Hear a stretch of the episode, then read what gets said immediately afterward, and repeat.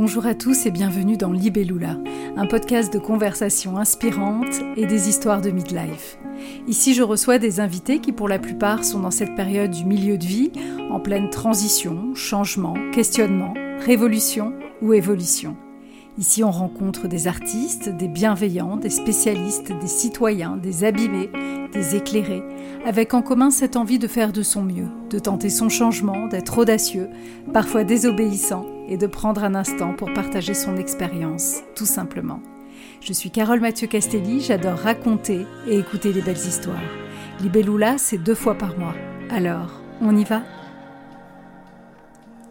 Aujourd'hui, je reçois Anne Collin, alchimiste holistique, chef brillante et sensuelle d'A Illegitima, l'illégitime de Lisbonne, une table d'hôte où elle accueille des artistes ou des cercles de femmes et propose régulièrement des dîners sensuels au doux nom d'Erotica, l'occasion pour ses invités de se connecter à tous leurs sens. Anne a 35 ans. Pour l'instant, c'est la plus jeune invitée de la saison, mais son parcours est si intense que cet épisode sera diffusé en deux parties. Anne nous parle dans cet opus de sa première vie d'avocate, son arrivée au Portugal, son divorce, ses addictions à la drogue, l'alcool, le sexe, la découverte de ses troubles mentaux, comment on réenvisage sa vie quand on est une maman solo, entrepreneur et qu'on découvre en l'espace de quelques semaines sa douance, son trouble borderline, puis son trouble de la bipolarité. Anne est inclassable, c'est peut-être pour cette raison que ces mots, je pense, résonneront chez beaucoup d'entre vous. C'est parti. Bonjour. Salut. Je suis ravie que tu sois là, Anne. Merci, moi aussi je suis ravie d'être là. Et tu es la plus jeune invitée de la saison. Ah. cool. pour commencer, même si tu es encore à quelques années de ce qu'on pourrait appeler le midlife, j'aimerais savoir un petit peu ce que ça t'évoque. Mais non, moi je crois que je suis en plein dedans dans mon midlife. Alors, je dirais euh, la liberté. Euh, je pense avoir euh, toutes les cases que la société nous impose insidieusement ou officiellement. M'en être libérée et aujourd'hui, ben, j'ai 35 ans et, et je suis libre de faire ce que je veux. Ça, c'est quelque chose de très important pour commencer, la liberté. Je commençais un petit peu à en parler dans l'introduction. Euh, tu es inclassable, dans le sens où finalement on a l'impression que tu vas d'un projet à l'autre et que tu pourrais être, tu es multiple et que tu pourrais être vraiment plein de choses. Et du coup, je voulais savoir comment toi tu te définirais aujourd'hui. À la fois, je trouve que c'est un, exercice aussi très intéressant euh, de se demander qui on est. C'était la première question que j'ai posée sur mon journal cette année. Qui suis-je? Euh, Je dirais qu'en ce moment, en avril 2023, je suis une alchimiste donc euh, j'ai la capacité de transformer euh, des émotions, des aliments, des idées en projets concrets, en dîners extraordinaires ou en, voilà, en changement radical de vie ou de pensée. Donc je trouve que alchimiste, c'est un bon terme. C'est encore assez méconnu et je trouve qu'il y a aussi plein de gens qui, qui, se demandent un peu ce que ça veut dire ou mais voilà, c'est euh, cette capacité de, transformation que je pense qui me définit euh, vraiment euh, justement. Alors j'ai entendu dire, c'est des mots que j'ai entendus sur un autre podcast, où tu disais que ta mission de vie, c'était de nourrir vos sens et votre âme. Mm. C'est ce que tu as envie de faire avec nous? C'est ce que j'ai envie de faire en général, oui, euh, parce que c'est surtout ce que j'ai envie de faire pour moi, en fait, tout le temps. Euh, c'est très difficile pour moi de ne, de ne pas euh, apprendre des choses tout le temps, en fait.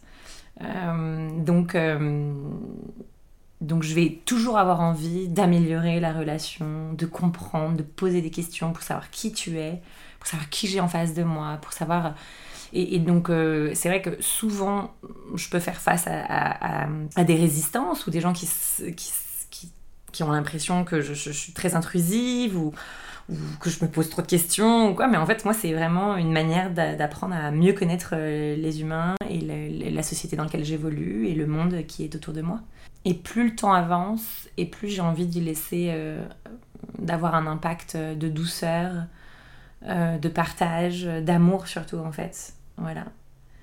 Et c'est un très gros travail au quotidien euh, de, de non-jugement, de se demander toujours quelle est notre responsabilité dans ce qui nous arrive et dans ce qui arrive autour de nous. Et, et voilà, de faire l'effort d'aller de l'autre côté, en fait, dans la compassion et l'empathie. Alors pour arriver déjà, à, on va dire, à cette étape-là, il faut avoir vécu pas mal de choses.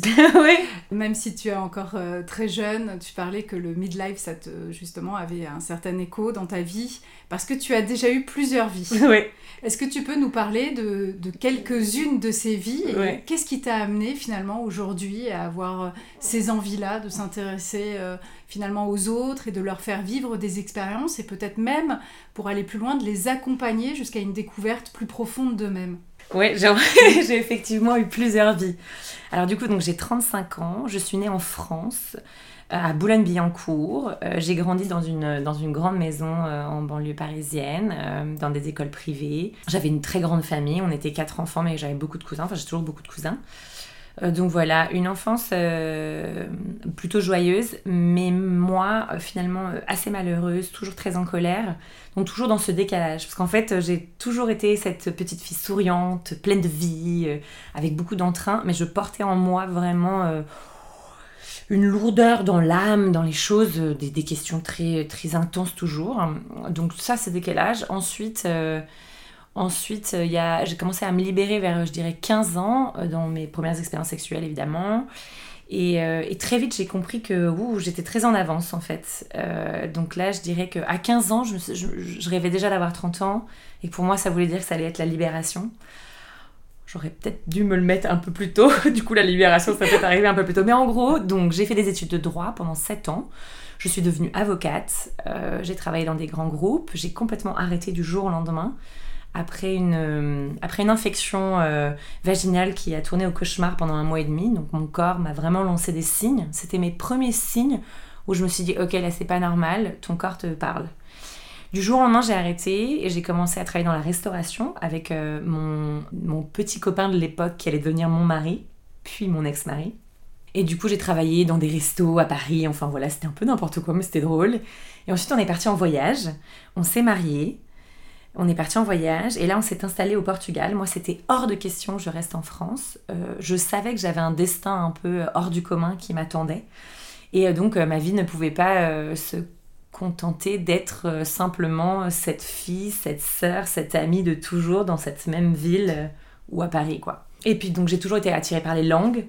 Donc aujourd'hui je parle trois langues, je suis en train d'apprendre l'italien donc qui sera ma quatrième langue et je comprends parfaitement l'espagnol aussi. Donc bon, je parle et comprends plusieurs langues.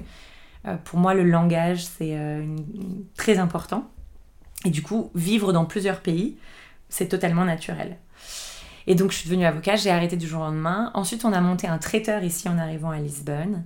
Et puis j'ai eu un jour un éveil de conscience très profond suite à, ma première grossesse. Je pense que ça c'est vraiment lié, qui m'a menée vers euh, un divorce et la remise en question de, toute ma vie.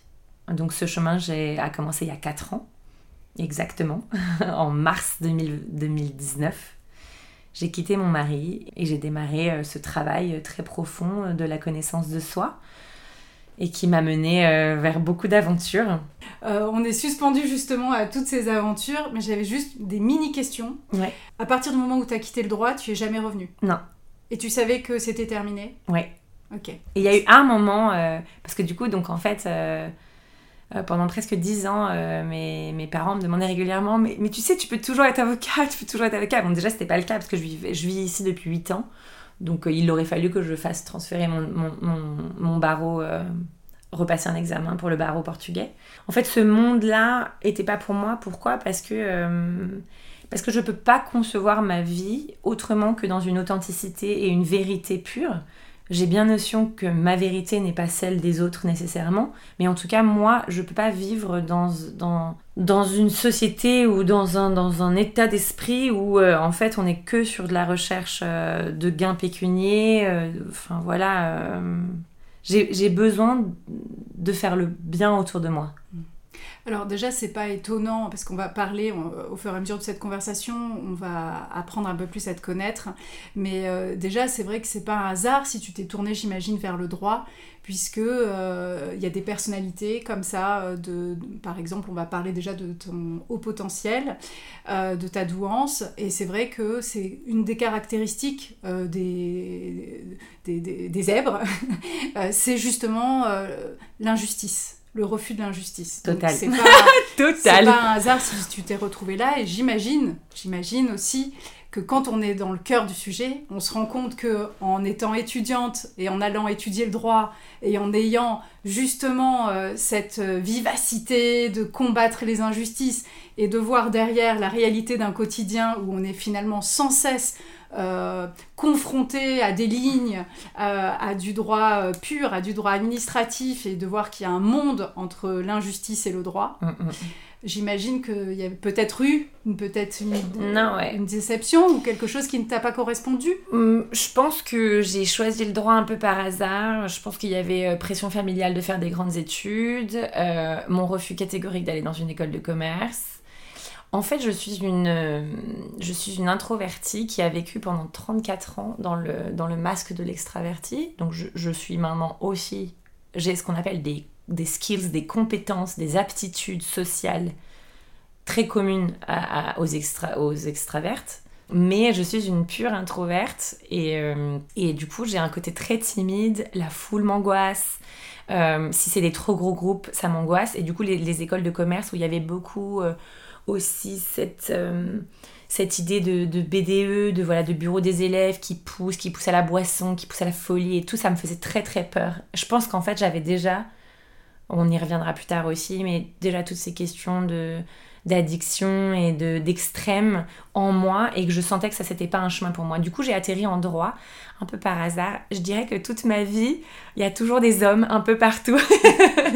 Euh, donc, euh, à l'époque, je suivais mon, mon amoureux euh, de, de, de, lycée, donc j'étais très très amoureuse et qui allait à la fac de Nanterre, et donc j'ai atterri à la fac de Nanterre. Et du coup, les maths, bof, l'éco, bof, l'histoire, voilà, et la philo, ce que j'aurais peut-être dû faire, psychologie et tout, mes parents, ça disait, non, non, non, non, non, ça c'est pas possible, mm. c'est un truc de fou, quoi. Mm. Et, et du coup, j'ai atterri en droit. Et effectivement, on se rend compte qu'il y a un énorme décalage entre ce qu'on apprend et la réalité, et surtout, effectivement, euh, euh, bah, ça règle pas du tout l'injustice, non, ça la creuse en fait. Tu parlais aussi justement donc euh, dans la suite de, cette aventure donc de vie. Tu n'es pas retourné au droit, ok? Il y a ces restaurants dont tu parles, il y a ces voyages. Et d'un coup, tu as parlé donc de, de, cette grossesse, cette remise en question, d'un divorce et d'une nouvelle vie de, on va dire, de recherche spirituelle. Mhm. Est-ce que tu peux un tout petit peu plus Bien sûr, rentrer dans les détails. En fait, je suis arrivée au Portugal en 2015 et je suis tombée folle, amoureuse, éperdument. Ça a été genre mon cœur s'est arrêté de battre. Euh, de la Lentejo, on est arrivé à moto à l'époque. Euh, à l'époque, je conduisais pas encore des motos. Euh, et, vraiment, mon cœur s'est arrêté quoi. Donc je savais que la suite de mon chemin s'écrivait là. Et du coup, nous nous sommes installés. En gros, on s'est installé en décembre 2015 et je suis tombée enceinte en février 2016. Quand je l'ai décidé, hein, c'était pas du tout. Euh, c'était vraiment. On, avait décidé, ça faisait longtemps qu'on était ensemble avec, euh, avec Antoine. Et, euh, et, nous avons commencé à monter le traiteur en février. Donc on, a eu notre boîte, ça a été créé en mars 2016. Et du coup, au fur et à mesure que ma grossesse arrivait, on développait ce traiteur aussi. Donc ça s'appelait Maison Le Grand Lisbonne. Franchement, on cartonnait. Euh, et, en fait, moi, je pense que j'ai toujours été douée dans l'événementiel, organiser l'événement, ça m'a toujours tripé. J'ai toujours fait euh, plein de fêtes, j'ai organisé mon mariage, enfin voilà, j'organisais toujours des, réunions, quoi. C'est euh, gathering people. fédérer. Fédérer, ouais, merci, voilà. Fédérer les gens, ça a toujours été quelque chose dont je pense j'ai de grandes capacités et de facilité et surtout un plaisir fou à faire ça quoi. Et euh, plus le temps avance et plus je maîtrise chacun des éléments qui composent euh, ce, gathering, euh, cette, rencontre. Et du coup là ça devient vraiment intéressant. Donc pendant, pendant deux ans et demi, enfin non deux ans et demi plus les neuf mois de ma grossesse. Donc pendant environ trois ans et quelques, trois ans et demi, on a développé un traiteur qui a cartonné. On a fait environ 300 événements Et on s'est intégré dans Lisbonne. Oui, oui, c'est. c'est- 300 Oui, événements non, à je- Lisbonne. Oui, oui, c'est. Euh, je rappelle que Lisbonne est une petite ville, un peu comme euh, on va dire, euh, voilà, c'est une capitale, mais c'est Nice en fait. On était très demandés et on était très demandés pour des dîners euh, privés de deux personnes jusqu'à 300 personnes. Ah oui, d'accord. Ouais, peut-être 250 événements. Mais bon, c'était énorme, c'était Mhm. colossal. Évidemment, euh, bah, j'ai burné plusieurs fois. Et euh, bah, parce que du coup, ensuite, j'ai accouché. J'ai accouché en France, que je n'étais pas assurée ici au Portugal. Et ma grossesse était une grossesse euh, compliquée. Euh, donc voilà, mais j'ai j'ai finalement accouché d'un petit garçon merveilleux. Et puis j'ai repris les événements. Donc j'ai arrêté les événements deux mois avant d'accoucher et j'ai repris les événements trois semaines après. Des dîners, des dîners, des dîners, des dîners. On n'arrêtait jamais. C'est un peu le problème de l'entrepreneuriat dans ces métiers. Moi, je, sais que j'ai travaillé jusqu'à une semaine de ma grossesse en tant que réalisatrice euh, et pro- prod euh, sur Paris. Et après 16 jours, 16 jours après la, naissance de mon fils, alors c'était que pour une journée, j'ai dû aller travailler assez physique avec une caméra dans les mains et j'ai un souvenir atroce de ça. J'avais pas le choix, hein, mais euh, après, est-ce qu'on avait le choix ou pas? Je sais, si, on a toujours le choix. ça, hein. On a toujours le choix. Alors, je ne peux ouais. pas dire le contraire que ça pour moi. On a 100% le choix. Et c'est d'ailleurs, je pense que l'acte le plus euh, empowering qu'on qu'on peut, euh, qu'on peut vraiment intégrer profondément dans notre tête et qui va littéralement changer toute notre vie, c'est de prendre conscience qu'on a toujours le choix. Et du coup, euh, là en ce moment, je suis confrontée par exemple à beaucoup d'hommes euh, qui ne veulent pas prendre le choix, par exemple le choix de me choisir moi, avec toutes les complications ou voilà le- ce que ça implique, parce que je, je sais que c'est fatigant. Euh, mais on a toujours le choix. Toujours. Et euh, même si c'est un choix euh, qui finalement qu'on va changer ou qu'on va faire évoluer quelques mois plus tard, quelques semaines plus tard, quelques années plus tard, parce que ah non, c'était pas ça finalement que je voulais ou c'est trop difficile, en fait, ça, donne un pouvoir extraordinaire de dire non, c'est ça. Voilà, là je vais dans cette direction-là. Et du coup, je vais mettre mon intention et mon attention ici. Hmm. Plutôt que de dire ah non, parce que du coup, en fait, ça nous plate directement Mm. en position de victime et ça, on veut pas quoi. En fait, pour être très honnête, euh, donc là, je suis pas encore éveillée. En fait, j'ai eu un pré-éveil en 2002, euh, en 2012, quand j'ai arrêté d'être avocat et que euh, on a commencé à préparer le voyage. Donc, c'est le moment où j'ai pris conscience que ma vie m'appartenait et que du coup, bah, ce que mes parents, ma famille, la société voulaient de moi, je n'étais pas obligée de le suivre du tout. C'était mon premier éveil de conscience, 2012. Et tu, l'as, tu as pu l'affirmer Oui, bien sûr. entourage? Oui. Oui, oui, je l'ai dit. Je l'ai dit. Ça a été horrible. A été horrible aussi. Voilà, euh, il y a eu euh, suicide dans ma famille, euh, des décès compliqués, beaucoup de rejets de la part de mes parents. Mais c'est une période maintenant, voilà, pour moi qui est derrière moi, totalement révolue. Notre Mhm. relation avec mes parents est très apaisée, on, on est très respectueux, on arrive à se parler, communiquer. Mhm. Parce qu'en fait, il a fallu trouver des clés pour se communiquer de telle manière que je comprenne. J'ai une manière très particulière de, de, de, de parler. Et mon père aussi. Euh, enfin, mais voilà, mes parents aussi. Et du coup, c'était très, c'était très compliqué. Ça a été long de faire le pont, en fait. Mhm. Maintenant, le pont est fait. Hmm, C'est bien. Ouais. Bravo. Ouais, ouais, ça, ça a été très long, mais maintenant, euh, le pont est fait. Maintenant, est-ce qu'on le traverse tout le temps? Euh, Non. Mhm. Je, je reste quand même sur ma rive portugaise assez régulièrement. Et la connexion se fait évidemment avec Archibald, mon petit garçon. Mais donc, euh, Donc c'est, vraiment ce, ce nouveau statut de jeune maman qui t'a permis euh, à un moment donné, plus ces voyages, de te dire euh, voilà c'est ce qui me correspond et je m'émancipe un peu déjà de, cette, euh, de, ce que la famille attendait. Ouais, non, ça c'était bien avant même ma grossesse. Ouais, il y a eu les voyages, bien sûr. Il y a eu le fait que je me suis toujours sentie différente. Il y a eu le fait que j'ai toujours une, une confiance en moi, quand même, ça. En fait, je, je, je pense que j'ai toujours une notion du fait que j'attirais les gens. Après, euh, évidemment, j'ai attiré à moi beaucoup de personnes euh, très toxiques euh, ou qui me faisaient naître en moi aussi beaucoup de toxicité. Et on en reparlera plus tard, liées aux addictions diverses que j'ai pu avoir. Et en fait, à toutes ce parce que moi, j'ai une énergie en moi qui est très, très, très grande. Très grande. J'ai un pouvoir. Alors là, je dis pouvoir, donc ça peut être mal pris, euh, mais c'est. Je sais pas comment l'expliquer. Le trop. Ce que, ce que, Ce que les gens appellent le trop, voilà, ouais, ce exactement. l'inconnu, la, la personne qui est novice, on va dire, euh, la personne qui est dérangée aussi parfois, Ah c'est, bah oui. c'est le trop. Est-ce que c'est quelque chose que tu as moi, entendu ça Oui, bien Anne, sûr. Elle est hein. trop. Toujours, toujours. Elle est trop, elle est trop rapide, elle est trop brillante, elle est trop, trop, trop, trop, trop, trop, trop, trop tout le temps. Mais en réalité, donc moi, c'est moi. Je suis pas mhm. trop, je suis comme ça. Et du coup, ça, moi, il a fallu un, là maintenant, il a fallu vraiment 4 ans pour euh, apprendre à gérer voilà toute cette énergie que j'ai et dont je sais qu'elle peut créer des merveilles mais à contrario, qu'elle peut euh, faire des étincelles qui déclenchent des bombes atomiques, mm. euh, que ce soit chez les autres ou chez moi. Mm.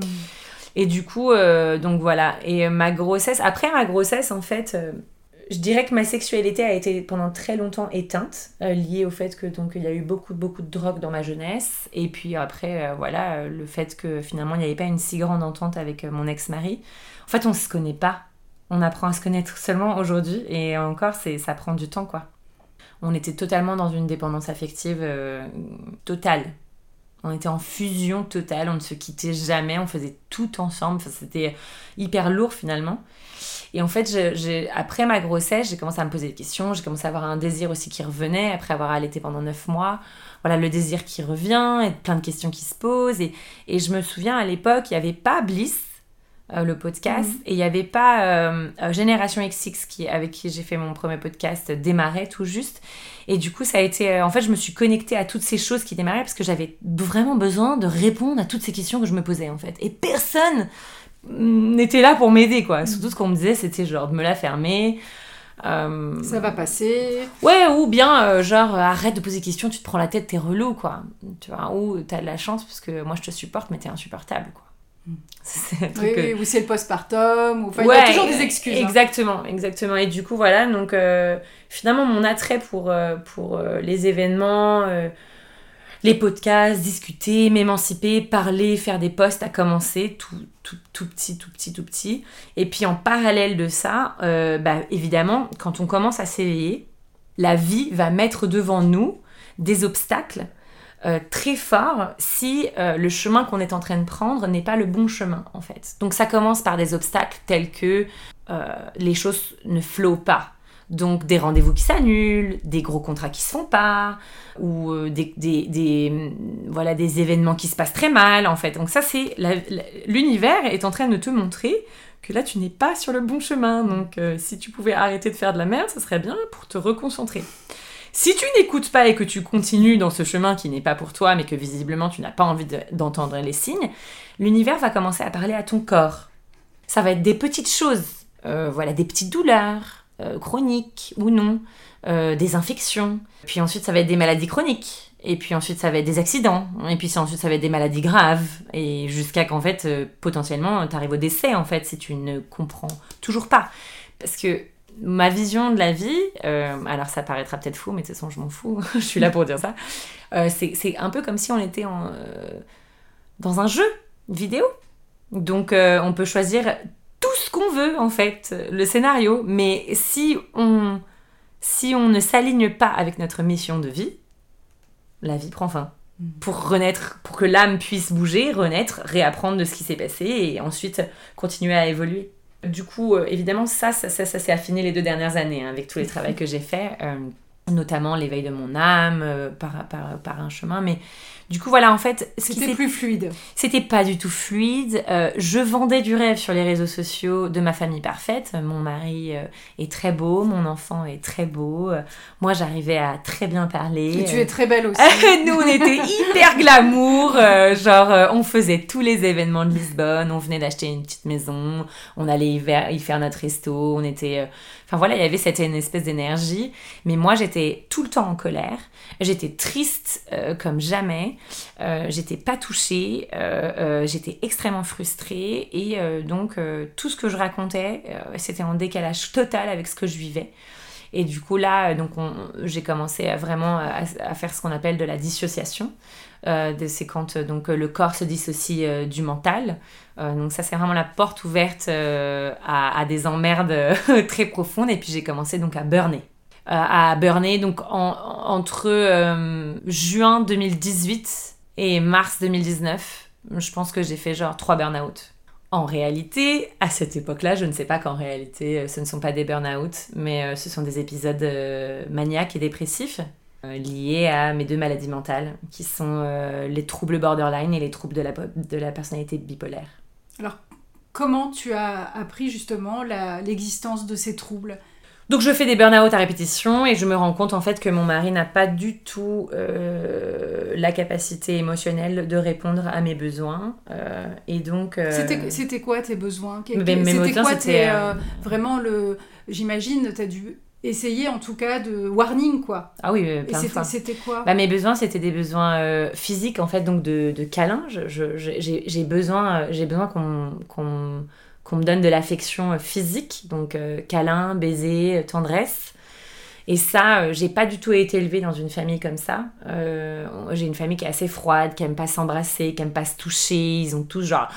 Il y en a un qui partage pas sa cuillère et sa bouteille, l'autre qui aime pas qu'on l'embrasse. Enfin, genre voilà quoi. Genre quand on te dit bonjour, on te donne le front et tout. Moi, je vis ça, c'est une très grande souffrance pour moi. Ils le savent pas vraiment. Mais, euh, mais je vis ça. Alors maintenant, je fais des câlins à mon père, à ma mère et tout. Mais quand même. euh, mais après, heureusement, j'ai Archibald qui est hyper, hyper câlin. Et genre, on a, on a vraiment une connexion qui est extraordinaire. On se parle en télépathie. Parce que donc, en gros, il y a la 2D, la 3D, et moi, je, maintenant, je suis dans la 5D. non, je, je ne suis pas folle. Enfin, si, cliniquement, oui, un petit peu, mais... En gros, euh, du coup, il y a eu des warnings, évidemment, euh, mais, mais donc j'ai pas de réponse émotionnelle, et donc surtout, je suis avec ce qu'on appelle une personnalité taiseuse, un, un, un- un fuyant, un avoidant. Et, euh, et du coup, bah, donc il fuit complètement les, les conflits, euh, et refuse de communiquer avec moi. T'encaisses Euh, en silence en fait. Ouais, enfin non, pas du tout en silence, je hurle tout le temps. D'accord. Je suis dans des cris, des hurlements et des, et des pétages de câbles perpétuels. Ce qui explique en fait euh, les, les burn-out, parce qu'en fait, euh, je, je, ouais, je, monte et, euh, et du coup voilà. Et puis on avait des gros problèmes de drogue, et notamment euh, liés euh, à, la, à la marijuana, et ça c'était encore très présent et ça me faisait vraiment souffrir en fait. Et j'arrêtais pas d'essayer de lui expliquer et tout. Et, et je pense que la cassure, elle s'est faite le jour où j'ai vraiment vrillé. Donc j'ai vraiment insulté mon mari devant un témoin. Euh, et je suis tombée par terre, dans un, ensuite dans un silence. euh, Je me, suis, je me suis murée dans un silence, mais que sa réponse, elle a été de me proposer euh, de la drogue en fait. Et là, je me suis dit, ok, on... j'y arriverai jamais, il faut que je me casse, parce que sinon je vais mourir. Je vais mourir, je sais pas comment, mais je sentais qu'en fait, si je, si je ne partais pas, j'allais euh, bah ouais, j'allais y rester. Bah, c'était finalement c'était que en toi que t'allais trouver la réponse Exact. et pas en lui parce que Non. finalement c'est la c'est la personne en qui t'as le plus confiance forcément et ça répondait tellement pas à tes besoins que voilà en gros c'est soit je vais sauver ma peau euh, soit euh, Et puis il y avait déjà eu aussi des signes avant-coureurs euh, avec cette grossesse très compliquée où j'avais eu des réponses émotionnelles qui n'étaient pas, enfin, qui n'étaient pas les bonnes.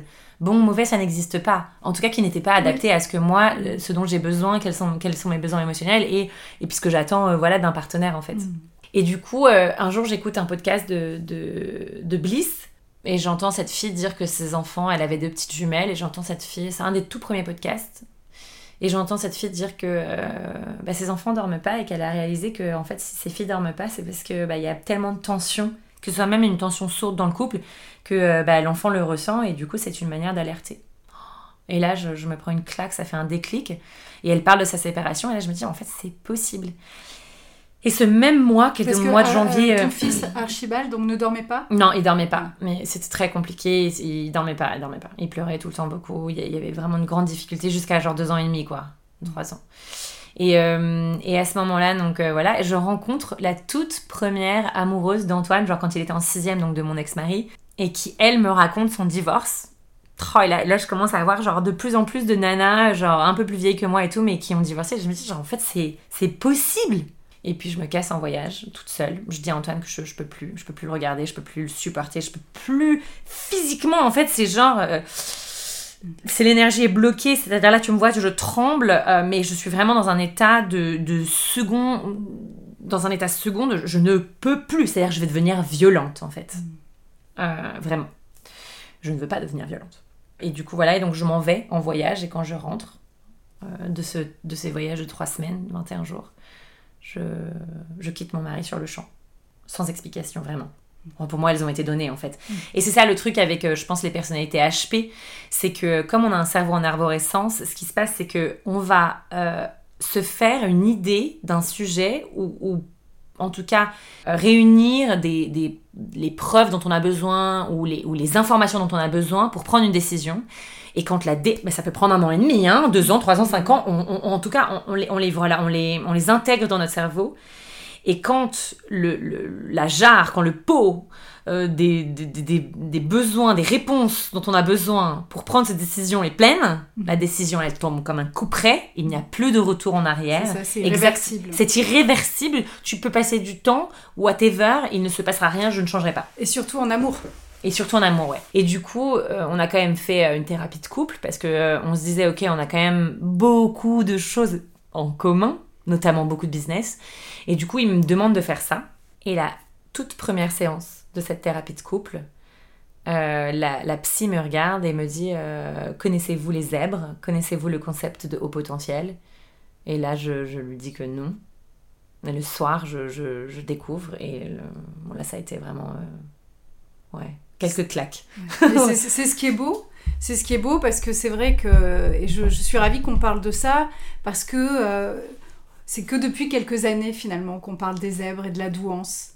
Et finalement, ça répond, je, suis vraiment impatiente que tu me racontes ce que tu as découvert, parce qu'il y a beaucoup de gens qui ont vécu, qui ont grandi avec cette idée de, avec un, mal-être profond, avec une sensibilité face au monde, face à une incompréhension, euh, face à cette différence, parce qu'on se sent tellement différent, et de découvrir ça adulte, ça remet en perspective finalement toute cette première partie de vie de l'avant cette connaissance en fait. Comment tu l'as vécu toi? Euh, donc en parallèle de ça, cette psy me dit donc comme on est en thérapie de couple, je vous recommande d'avoir un autre thérapeute avec vous. Euh, spécialisé dans les, dans les zèbres. Donc euh, les choses se font assez rapidement. Elle me donne le contact d'un psy. Et à l'époque, donc quand j'apprends après cette première séance, j'avais réservé un, petit voyage. Je faisais beaucoup d'allers-retours en Alentejo à ce moment-là.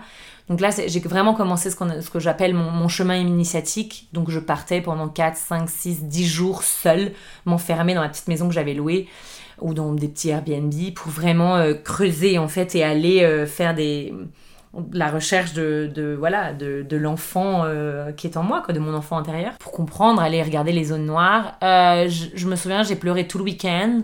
C'était une libération ça a fait peur. J'en ai parlé avec mes parents direct. On savait pas ça donnait des enfin ça expliquait tout. Mais à la fois c'était comme si euh, maintenant on me redonnait un nouveau bouquin quoi. Mm. genre euh, ah non désolé en fait on s'est trompé. Bon maintenant tiens tu repars sur des bases. Euh, bon c'est je sais plus qui m'avait donné cette, cette, cette, image que j'aime beaucoup. C'est un peu donc comme si, en gros, toute ma vie, j'avais vécu à Tokyo avec la carte de Paris et qu'en fait, un jour, on me disait En fait, tu comprends pas, meuf, mais c'est parce que tu habites à Tokyo. Donc, bah, on va te donner la carte de Tokyo. Je pense que ça va mieux se passer. Donc, en gros, c'est ça qui s'est passé. Voilà. Ah, ensuite, du coup, euh, c'est pas parce que t'as la carte de Tokyo que euh, bah, tu sais te repérer à Tokyo, quoi. Mm. Faut quand même apprendre un peu, quoi. Mm. Et du coup, c'est ce que j'ai fait les quatre dernières années. Et je commence donc cette nouvelle thérapie avec ce, nouveau thérapeute qui est un homme. Et à l'époque, en fait, j'avais rencontré donc euh, mon, ex-partenaire avec qui j'ai passé quelques temps. Donc, genre, je suis pas encore consciente de mes problèmes d'addiction et notamment émotionnels et sexuels. Et euh, du coup, euh, bah, je suis dans une libération sexuelle à ce moment-là, parce que donc, comme j'expliquais, très frustrée sexuellement, plus ensuite la grossesse, machin. Enfin bon, je pense que les femmes comprendront de, quoi je parle. Et du coup, là, je. Ça y est, enfin, quoi, je revis, je, je, je, recommence à faire l'amour avec des hommes, il y a, y a beaucoup d'intensité et tout, mais je ne sais pas ce que j'ai. Et ce deuxième thérapeute, lui, débarque, elle me dit Ouais, bah, c'est bien cool, donc ouais, ouais, je confirme ta douance. En revanche, euh, je vais rajouter un diagnostic. Euh, moi, je te dis que t'es euh, es borderline. Et le mec me balance ça, genre une séance sans préavis, sans m'expliquer. On est il, parle portugais, français, mais très mal français finalement, donc on est quand même plutôt en portugais. Et là, je me prends une deuxième claque très proche. Genre, ça doit être euh, début avril, fin avril, quoi. Ou fin mars, mi-avril, quoi. Et là, le mec me dit, euh, et concernant ta nouvelle relation, là, ou qui vient de démarrer, non, je sais pas, c'est peut-être un peu plus tard, en septembre.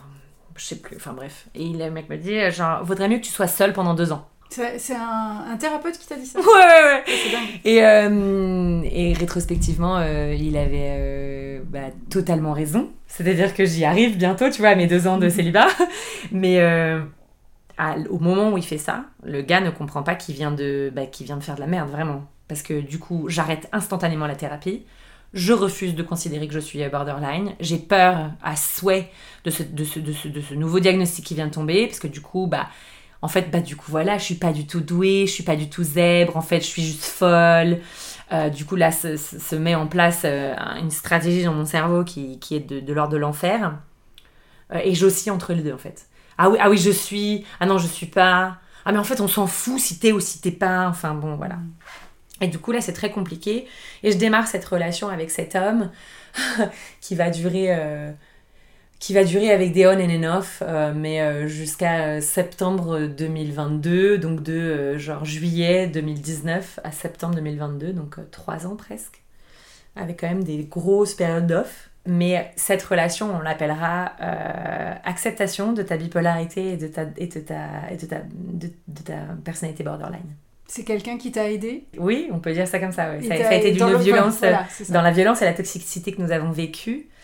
Euh, en fait, il, me miroitait, parce que probablement lui l'aime, ça c'est plus mon problème et je m'en fous complètement mais il me, il me miroitait euh, mes phases maniaques et dépressives, maniaques et dépressives.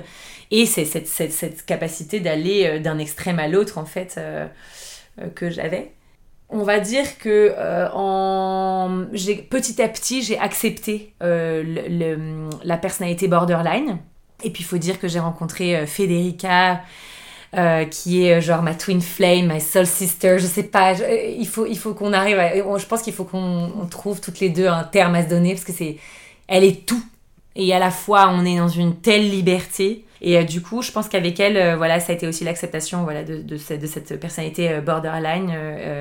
et on a grandi là ensemble ces deux dernières années qui viennent de passer. Ça a été un travail très profond, très extraordinaire.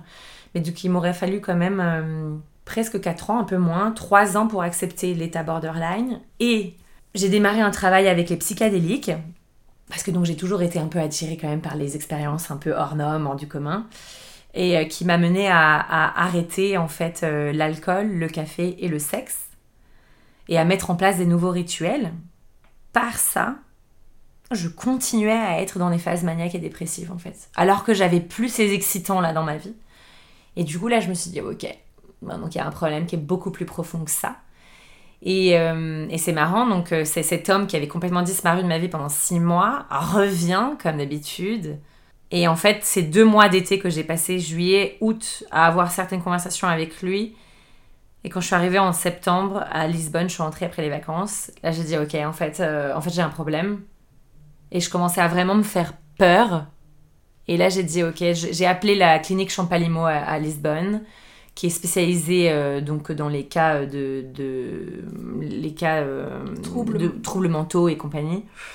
Et là, je, je pense que j'ai un problème qui est plus profond, je comprends pas, euh, j'ai besoin d'aide. Et ils ont été assez cool, mais mon rendez-vous était que un mois et demi plus tard. Et, et donc là, j'ai découvert les troubles bipolaires en octobre 2022. D'accord. Donc c'est tout récent. C'est très récent.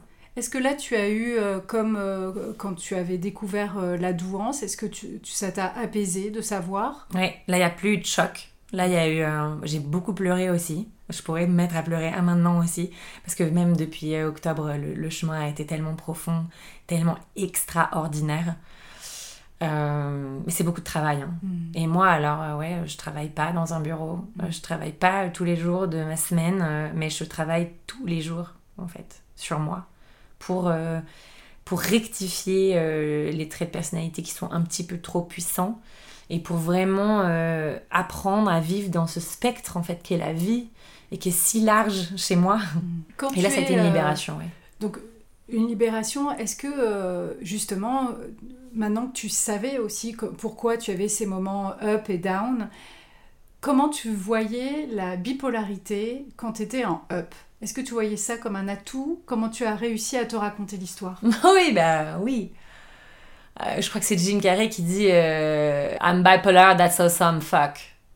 Et c'est vrai, c'est extraordinaire. Je vis, euh, je vis mes troubles. Alors, je ne dis pas que je suis bipolaire, parce que la bipolarité ne me définit pas. Elle n'est pas ma personnalité, elle n'est pas qui je suis. Ce sont des troubles qui m'habitent. Donc, mes troubles bipolaires et borderline sont une chance extraordinaire. Et je ne savais pas que euh, le mec euh, qui a écrit euh, Yoga a découvert exactement. Et, par exemple, j'ai acheté le livre, mais j'ai pas encore lu. Ouais, exactement, merci.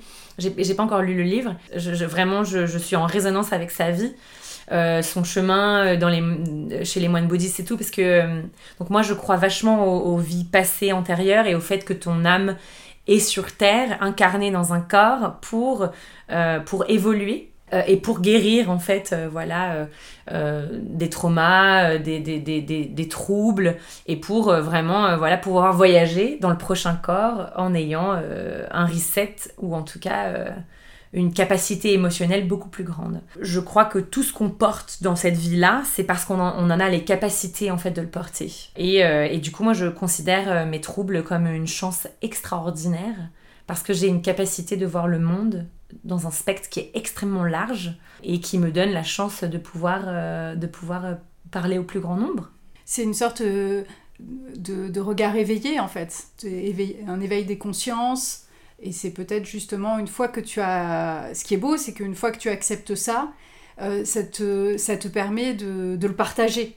Alors que quand tu n'as pas la connaissance de ce que tu es vraiment, c'est peut-être encore un peu maladroit. Alors qu'aujourd'hui, j'imagine que comme tu as vraiment cet éveil, et on va parler un petit peu de comment, euh, quels sont tes projets justement par rapport à ça, ça te valide un petit peu le fait de, voir les choses autrement, de voir peut-être les gens tels qu'ils sont, de voir peut-être le monde euh, tel qu'il est? Ah oui, avec leurs limitations en fait, mm. exactement. En fait, plus on est dans l'acceptance de qui on est, alors, il y a une acceptance physique. Je suis grand, je suis petit, je suis gros, je suis mince, je suis blond, je suis brune, j'ai une tache, j'ai pas de tache. Donc euh, si, on s'accepte déjà physiquement comme on est, et ensuite si on accepte qui on est euh, intellectuellement, tout en sachant, puisque les gens qui me disent on peut pas changer, c'est complètement faux, tout en sachant qu'en fait on est libre de tout et on est capable de tout en fait. On peut tout apprendre, on a tout en nous. Donc quand tu t'acceptes comme t'es, bah, c'est déjà beaucoup plus simple en fait. Et du coup, tu n'es plus en dissociation et tu n'es plus en compensation perpétuelle de devoir être qui tu n'es pas dans des groupes. La découverte de la bipolarité, ça a été, euh, ça a été un nouveau choc évidemment. J'étais genre, est-ce que ça va terminer un jour quand même toutes ces découvertes que je fais les unes après les autres qui sont quand même difficile parce qu'il y a encore tellement de stigmates. Enfin, euh, j'ai des personnes qui très vite euh, vont avoir tendance à appuyer sur mes troubles en m'expliquant que quand même euh, je suis un peu malade ou quand même je suis un peu folle ou quand même alors que pas du tout en fait. et, mais en revanche celle-là ça a été beaucoup plus rapide de l'intégrer à partir du moment où j'ai pris, j'ai dû prendre genre peut-être 10 jours, j'ai pleuré. Ensuite, au bout de 3 semaines, j'ai dit à mes parents. Donc, tu vois, je l'ai même pas dit en, réaction directe. Je l'ai vraiment gardé pour moi pour bien l'intégrer, quoi. Vraiment le. Ouais, c'était une vraie intégration. Et à partir de ce moment-là, j'ai fait genre, ok, I am. Mm. That's ok. Je, je, genre, ça fait partie de moi, je le sens, c'est vrai.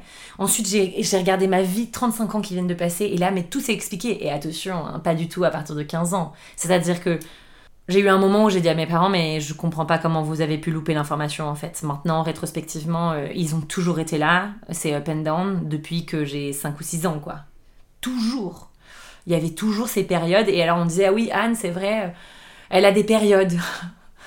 ouais, mais bon, c'est pas normal quoi. En tout cas, euh, c'est si les périodes sont vraiment très fluctuantes et dans des, dans des fluctuations très larges, il faut quand même regarder un peu plus près, quoi. En revanche, j'ai été choquée parce que du coup, la réaction du médecin qui était en face de moi, donc là on est médecin en blouse blanche, euh, ça déconne plus du tout, hein. euh, bah, il m'a fait une liste de 10, de 10 médicaments. Et là, il m'a expliqué comment les protocoles et tout allaient partir. Et là, je l'ai regardé, je lui ai dit, mais, euh, mais jamais en fait, salut. Mm. Jamais tu ne vas mettre un chemical dans mon corps et dans ma tête. Parce que le mec me dit, euh, ouais, ça va vous faire avoir une vie normale. Et j'étais là, mais en fait, euh, littéralement, euh, je t'emmerde très très profondément parce que ma vie est totalement normale. Je suis totalement normale. Je suis juste avec de plus grandes capacités énergétiques que certaines autres personnes. Et, et en fait, ce qui m'a choqué, c'est qu'on ne te donne pas les clés pour apprendre à te gérer toi. Euh, juste, on, va, on va diminuer ta puissance pour que tu puisses rentrer dans, le moule, ou en tout cas dans, euh, une, dans, une, dans, un, dans, un, dans un degré d'énergie euh, commun aux gens. quoi. Mm. Et, et, du coup, voilà, là, je l'ai regardé et je lui ai dit, bah, en fait, vous me reverrez jamais.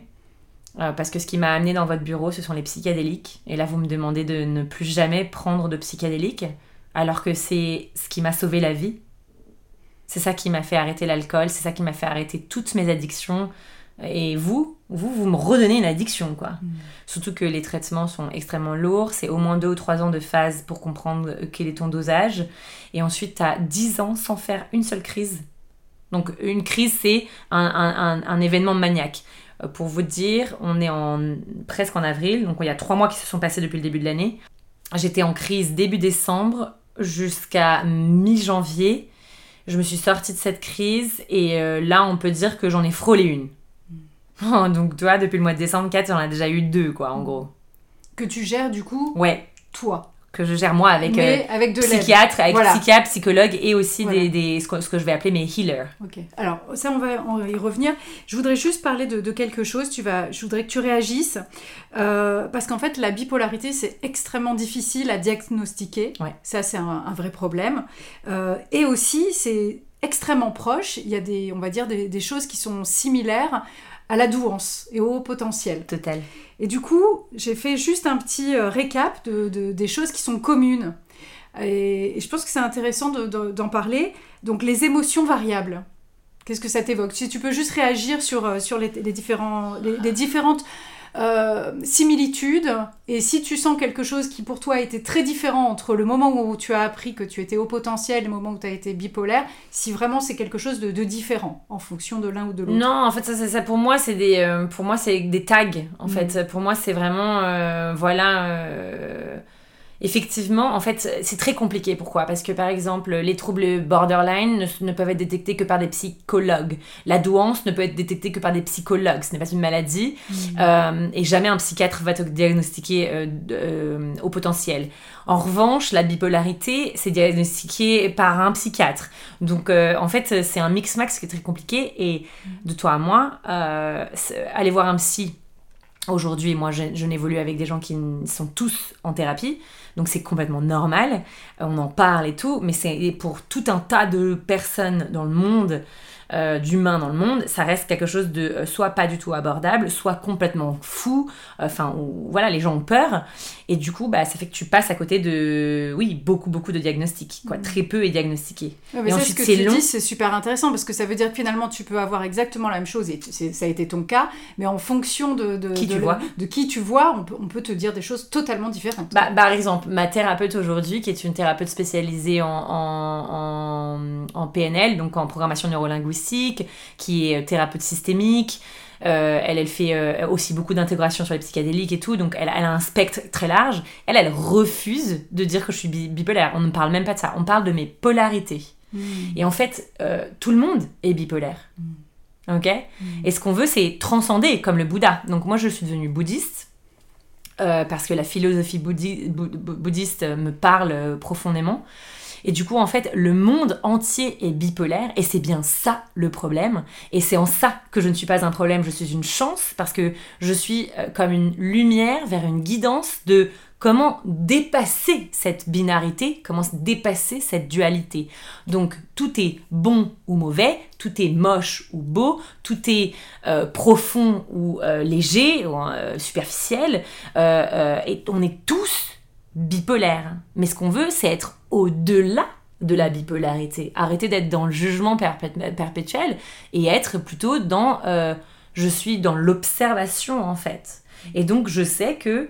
Donc, en fait, c'est un trouble de l'émotion et un trouble de l'humeur. Donc, la bipolarité, c'est un trouble de l'humeur. Donc, tu fais des phases maniaques dans lesquelles tu es... euh, extrêmement joyeux, en folie. C'est oui, c'est extraordinaire d'être en phase maniaque. Mais c'est Enthousiaste. euh, hyper. Je suis hyper créative, il y a tout qui est incroyable, je rencontre plein de gens, nanana. mais c'est très fatigant.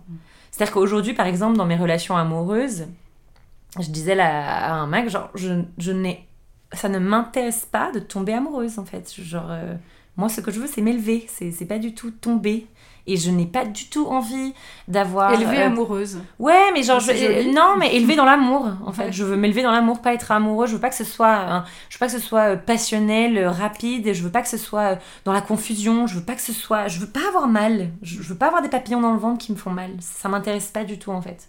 Je veux garder une stabilité. Mm. Donc aujourd'hui, je, je, je, je garde auprès de moi des hommes et des femmes qui m'apportent cette stabilité émotionnelle dont j'ai tant besoin. Mm. Donc, bi- bi- bipolarité, c'est un trouble de l'humeur. Je vais bien, je vais mal. Euh, parce que du coup, qu'est-ce qui se passe En fait, je faisais pas du tout des burn-out. Je, je, enfin, si, mais je montais dans les phases maniaques et à un moment donné, tu brûles ton énergie et donc du coup, tu tombes par terre. Donc moi, je, m'éclatais sur le sol. Et du coup, de là, je m'étais au moins entre un mois et demi et trois mois à m'en remettre. Et pendant des années, donc ces addictions, c'était pour te permettre de retourner plus vite peut-être vers les ups Exact. Ça? Alors les addictions, je pense qu'elles ont agi, dans, bah, encore une fois, dans un côté dual des deux manières. Un, elles me permettaient d'arrêter de ressentir tout ce que je ressentais qui est insupportable. Donc on se dissocie quand on consomme de la cocaïne, quand on consomme de la marijuana, euh, quand on consomme de la MDMA, enfin voilà, toutes ces drogues euh, euh, qui te permettent de te dissocier totalement de ton corps. Et à la fois, elles me permettaient effectivement de remonter dans, des, dans, dans la dopamine, dans la sérotonine, voilà, d'appuyer sur ça pour me faire remonter en phase. Il y, avait, il y avait un dessin qui avait été fait incroyable sur un petit oiseau qui prenait pour une première fois de la drogue. Et en fait, c'était un. Tu sais, ces dessins euh, en, slow motion, là. Oui, oui. Et euh, qui étaient passionnants. Parce qu'en fait, tu voyais, donc la première prise de drogue, elle t'emmène sur un up extraordinaire. Ensuite, tu fais des bons géants. C'est génial. Et wouh, t'atterris sur un matelas. Et, et, ensuite, à mesure que tu reprends ça, non seulement tu montes plus très haut, mais en plus, il t'en faut beaucoup plus. Et ensuite, tu, tu, tu, craches, quoi, en fait. Et tu n'es plus que l'ombre de toi-même. Et c'est ce qui s'est passé, ouais. Mais j'ai, genre, j'ai quand même de mon éducation, j'ai reçu des valeurs de travail très fortes, euh, de résilience très fortes. Et, euh, et du coup, euh, et puis il y avait quand même cette envie probablement de plaire ou en tout cas d'être acceptée. Par exemple, mes études de droit, j'étais complètement cocaïnée tous les week-ends, mais je les ai toutes passées parfaitement et je suis devenue avocat. Parce que j'avais toujours quand même cette conscience que, mmh. allez quand même, faut le faire quoi. Mm. Et du coup, je pense que ça, ça m'a quand même sauvé. Ça m'a toujours gardé un peu les pieds sur terre. De toute façon, je suis entourée d'anges et de guides euh, qui sont là, très clairement. Tu parlais de. Alors, c'est ce qui est passionnant, c'est que euh, finalement, là, quand tu as eu toutes ces informations, tu as refusé donc de prendre ces médicaments, mais tu as décidé de ne pas faire n'importe quoi non plus, c'est-à-dire de te donner toutes les chances euh, de guérir, de l'acceptation. Donc, tu te fais accompagner aujourd'hui. Est-ce que tu peux m'expliquer finalement ton protocole? Ouais. Alors mon protocole, c'est un protocole qui s'est mis en place il y a 4 euh, ans. J'espère que vous n'entendrez pas mes gargouillis. Si vous les entendez, c'est parce que j'ai des gargouillis. je préfère vous dire. Euh, mais euh, du coup, alors le protocole, il s'est mis en place il y a 4 ans. Donc ça a commencé par donc voilà une thérapie toutes les semaines. Aujourd'hui, elle n'est pas toutes les semaines, aux grandes dames d'ailleurs de ma, de ma thérapeute avec qui genre j'ai un petit conflit en ce moment. mais du coup, tu vois, typiquement ce que je te disais, être dans la compassion et l'empathie, c'est-à-dire comprendre d'où vient ce que la personne me dit, au lieu de le prendre comme une attaque. Aller regarder pourquoi ça m'emmerde tellement ce qu'elle me dit et me dire que bah, peut-être elle a raison en fait et qu'il faudrait que je revienne à un rythme plus euh. Mais donc en tout cas c'est euh, de la thérapie, donc euh, systémique, c'est-à-dire que c'est une thérapie qui te met au centre de ta vie dans tes relations humaines, donc qu'elles soient familiales, professionnelles, amicales, amoureuses. Et en fait, moi, ça me permet de me guider et de me donner les clés. Parce qu'en fait, parfois, j'ai presque l'impression d'être un peu un robot, en fait. C'est-à-dire que je, genre, je sais parfaitement faire et à la fois pas du tout. Je, je, remets en doute énormément de choses que je dis, que je fais. Parce que je me dis genre, oh, peut-être là je peux pas, je peux. Aujourd'hui, beaucoup moins. Aujourd'hui, c'est beaucoup plus fluide, mais quand même. Donc, euh, euh, thérapie. Et ensuite, en janvier 2021, euh, avec un de mes amis, qui est mon, mentor spirituel, un, guide spirituel, j'ai commencé les psychédéliques. Du coup, ça a commencé par des cérémonies champignons. Alors tout ça est microdosé, c'est complètement guidé. C'est guidé, c'est pas du tout microdosé. Ça dépend des expériences que je fais. Donc je fais des expériences qui sont en macrodosing et d'autres en microdosing. En revanche, ce qui est sûr, c'est que un, c'est guidé, deux, euh, il n'y a pas d'alcool. D'accord? Donc là, ça va faire. Euh, moi, ça fait 18 mois que j'ai arrêté de boire de l'alcool. Toutes ces expériences que je fais, elles sont faites dans, des, dans, des, dans, dans un. Comment s'appelle? Dans un cercle euh, extrêmement précis, avec des gens qui savent faire, avec ensuite des thérapies d'intégration qui les suivent, ces expériences, sans. Et, et, ce ne sont pas des expériences que je, je fais dans des fêtes, ni même avec des gens. C'est vraiment. c'est accompagné d'une personne, a priori. Euh, l'ayahuasca, c'est un peu plus, mais c'est différent. Euh, et en tout cas, c'est pour moi, pour rentrer en moi, quoi. Et est-ce que, par exemple, euh, chacun de tes accompagnants sont au courant est-ce qu'il y, a quelque chose entre eux ou pas du tout? Est-ce que tu leur... Par euh, exemple, ta thérapeute pas tous, mais oui. Oui, oui. Enfin, en tout cas, euh, je parle très ouvertement de mon chemin. Tous ne sont pas au courant. Enfin, si tous sont au courant de mes maladies mentales, tous sont au courant du, de, de ce que je fais et de, de, de mes recherches. Euh, ma, ma, thérapeute, elle, elle, elle sait, ouais, elle sait a priori tout ce que je fais et ouais, toutes les thérapies que je fais. Donc, bon, il y a, y a, eu donc les psychédéliques. Donc, j'ai fait des expériences ayahuasca, j'ai fait des expériences de San Pedro. Euh, c'est des choses dont je parle avec ma famille, dont je parle avec mes parents. Enfin voilà, euh, euh, j'ai un côté très chamanique. Et, ça, c'est aujourd'hui quelque chose que je suis en train d'accepter de plus en plus. J'utilise aussi le râpé et le sananga, qui sont deux produits qui sont pas du tout psychédéliques, mais qui te permettent de transcender la douleur en fait. parce que donc j'ai une, j'ai une très grande, j'adore la douleur. Je trouve que c'est fantastique d'être capable de transcender la douleur, de comprendre que la douleur est impermanente et que donc tout ce qu'on ressent qui peut nous faire du mal, que ce soit une peine émotionnelle, physique, spirituelle, euh, psychologique, euh, elle va passer en fait. Hmm. Et Alors donc, tu parlais de yoga tout à l'heure, c'est aussi ça, c'est vraiment accepter l'inconfort. Exactement, accepter l'inconfort, ouais. Ça, moi, je l'ai dans la méditation, ouais. Donc il y a eu euh, les thérapies psychédéliques, je dirais que ça, ça a été tout le, toute l'année 2021. Et en septembre 2021, j'ai arrêté de boire de l'alcool, j'ai arrêté de boire du café, euh, et à l'époque, donc, je me resépare euh, euh, de cet homme dans, dans, des conditions extrêmement violentes et dramatiques.